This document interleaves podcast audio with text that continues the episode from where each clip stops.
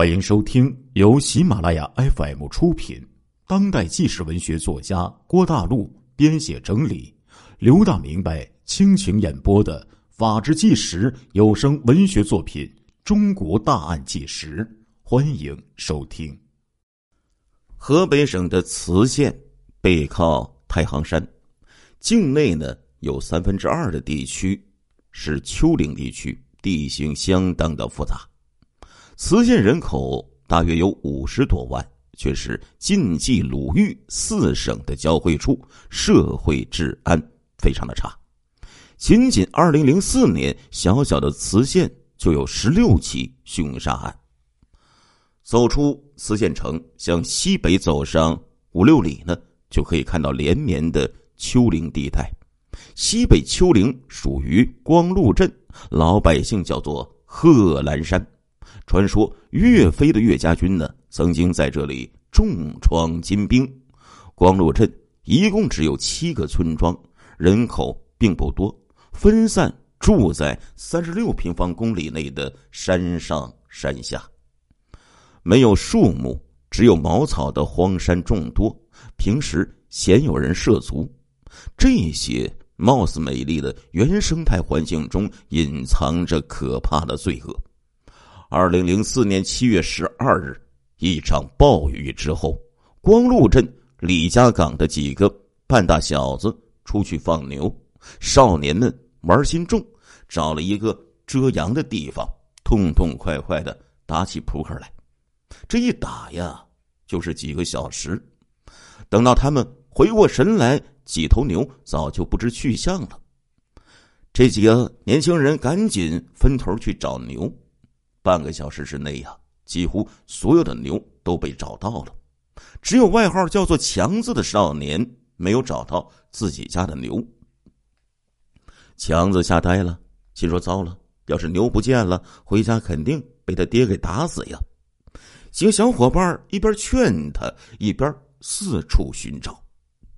终于，爬上山包的一个少年眼尖，发现有一个没人去的。荒草沟内，露出牛的脊背和什么闪亮的东西。少年赶快喊了一声：“强子，你家牛钻进山沟了，你快去赶！沟里面好像还有什么东西，你顺便看看值不值钱。”强子很高兴，跳进沟里就把牛给牵了出来。这条沟啊，荆棘很多，牛呢不敢。往里面走，这才一眼才能看到。牵牛的时候，强子又发现闪光的东西是一辆自行车的前车灯，就在距离牛大概两三米的地方。强子说：“奇怪了呀，谁把新自行车丢在这里了呀？你们几个下来帮帮忙，扛去卖废铁也能换几个钱呢。”两个少年先后跳下来，三个人一起就去扛自行车。强子走在最前面，一把就扶起了自行车。一秒钟之后，强子突然发出了一声凄厉的惨叫声，转身拨开两个人就跑。后面两个少年不知道前面发生什么事儿了，大声的喊道：“怎么了？强子，你干什么？有蛇吗？”强子这个时候已经是惊慌失措，哪里还能回话呢？他不顾一切的爬上了沟，跑得无影无踪，连牛都不管了。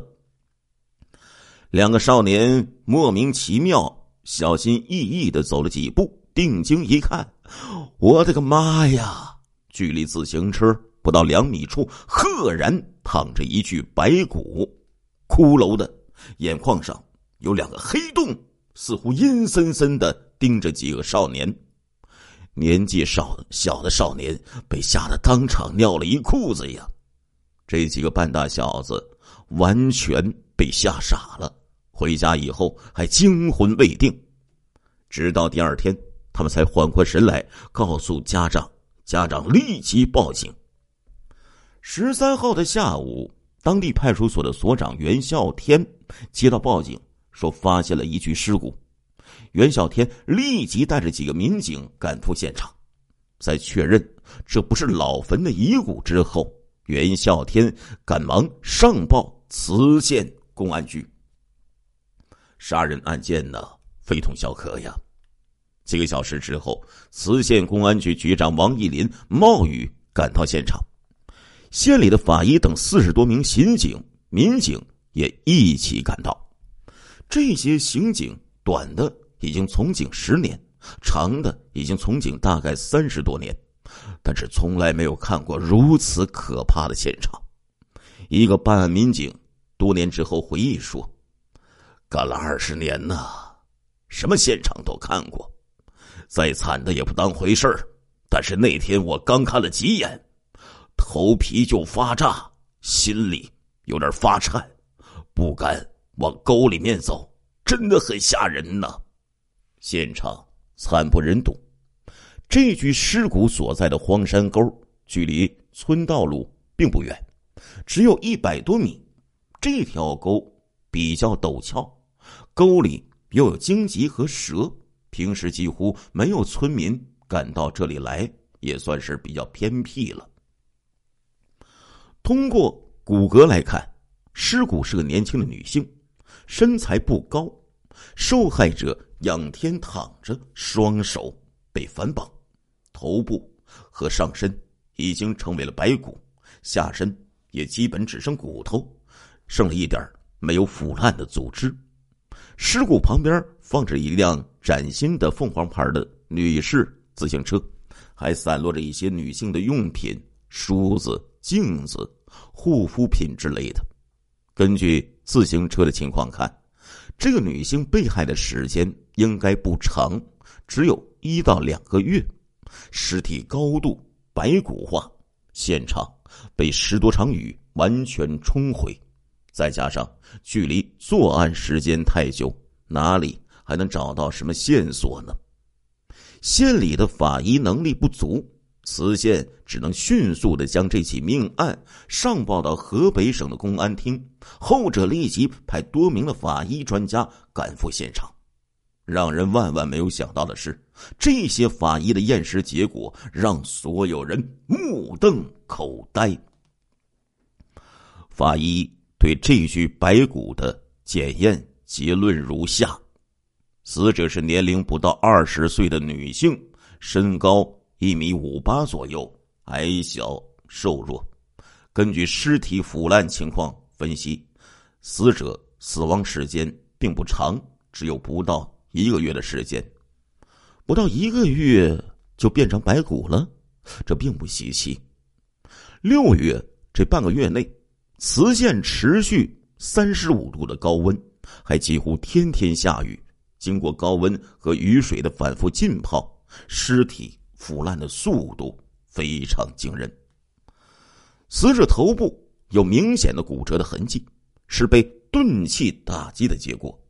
这些骨折不是陈旧伤，而是最近受的伤，显然是歹徒所为。不过，这些伤痕并不致命。顶多造成颅脑损伤，导致昏迷。受害者真正的死因是被开膛摘心。对，老铁，你没听错，是被开膛摘心呢。根据对骨骼反复的研究，专家通过计算机恢复了歹徒作案的手段。歹徒可能是先在路上袭击了受害者。将他打昏以后，再拖到这个沟里，然后歹徒可能怕受害者醒来，又用什么重器反复的打击受害者的头部，导致重伤。不过，因为受害者年轻，生命力顽强，仍然没有死。歹徒可能发现受害者还在喘气，就决定杀人灭口。他使用尖刀一类的凶器，从下。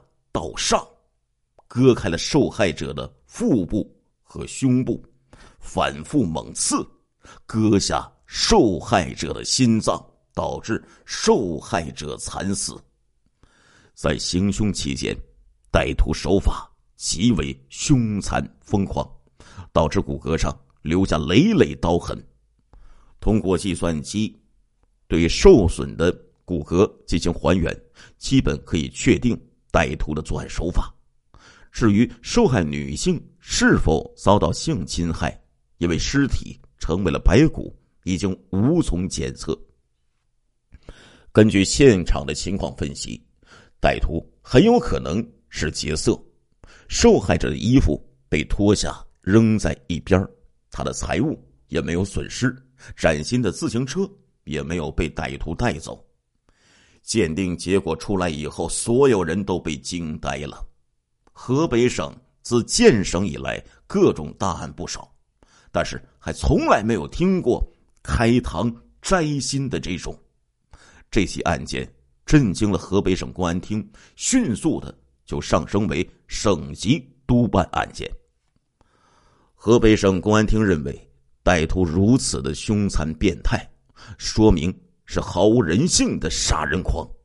这种杀人狂对社会的危害。是极大的，务必尽快抓捕。于是，七幺三专案组迅速成立，省里和磁县调集精兵强将，由磁县公安局局长王义林担任组长。省里提供了大量的财力人力，当然也确定了限期破案的时间。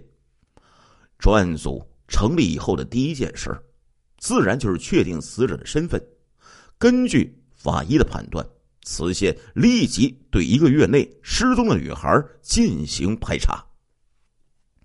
磁县人口不过五十万，是一个小地方，失踪人口有限。几个小时之后，警方就有所突破，在六月二十五号失踪的刘姓女孩很可能就是被害者。这个女孩名叫刘巧霞，年仅十八岁。是本地刘庄村人，在光禄镇安全帽工厂打工了一年。二零零四年的六月二十六号，刘巧霞上午九点多离开了工厂，去张村找男朋友张金龙。当晚没有回家。刘家的家人连夜找到张金龙的家里，但是张金龙说根本没有见到刘巧霞。刘家人。紧张之余，集中几十名亲友分头寻找，却毫无收获。无奈之下，刘家一边报警，一边在磁县到处张贴寻人启事。快要一个月了，刘巧霞仍然无影无踪。根据刘家的介绍，刘巧霞失踪的时候骑着一辆崭新的凤凰牌女士自行车。刘巧霞比较矮小，身高只有一米七五。失踪的时候，上身穿着粉色的 T 恤，下身穿着短裤，这同尸骨和现场高度吻合。专案组组长王义林亲自带着刘家父母来辨认遗物，他们一眼就看出这是女儿的东西和衣服。在刘家父亲强烈的坚持下。王义林又带着他看了那具白骨，通过一些警方没有掌握的特征，刘父确认了这就是自己的女儿。知道女儿遇害之后，老人们痛不欲生。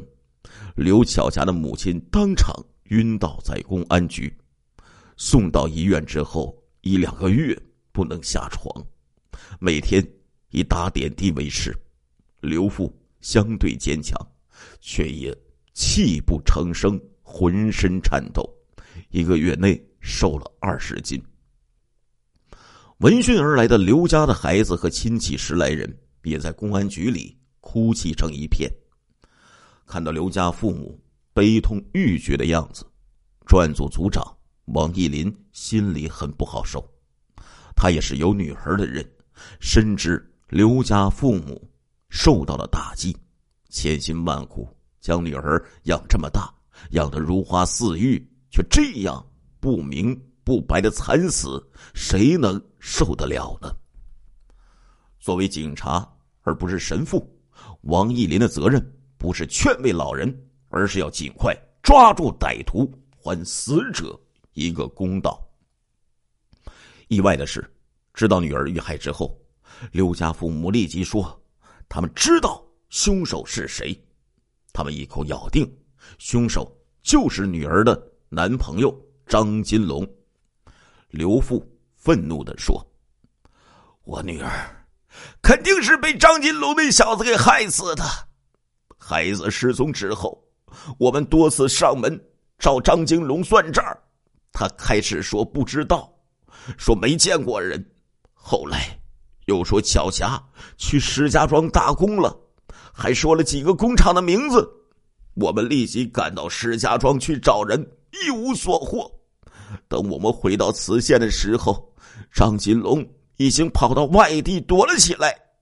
警官，你们说他不是做贼心虚，干嘛乱说，还要逃走呢？这只是其中一个疑点，还有更大的疑点。刘富说：“张金龙。”和我家的巧霞是初中同学，两个人从初一就开始谈恋爱，因为早恋，他们都没有心思学习，初二就都辍学了。我们家光景不好，女儿十七岁开始去安全帽厂去打工，他们家相对富裕一些，他的一个哥哥在国外打工。一个哥哥大学毕业，分配到哪个国家机关？他是小儿子，家里一向很宠着他。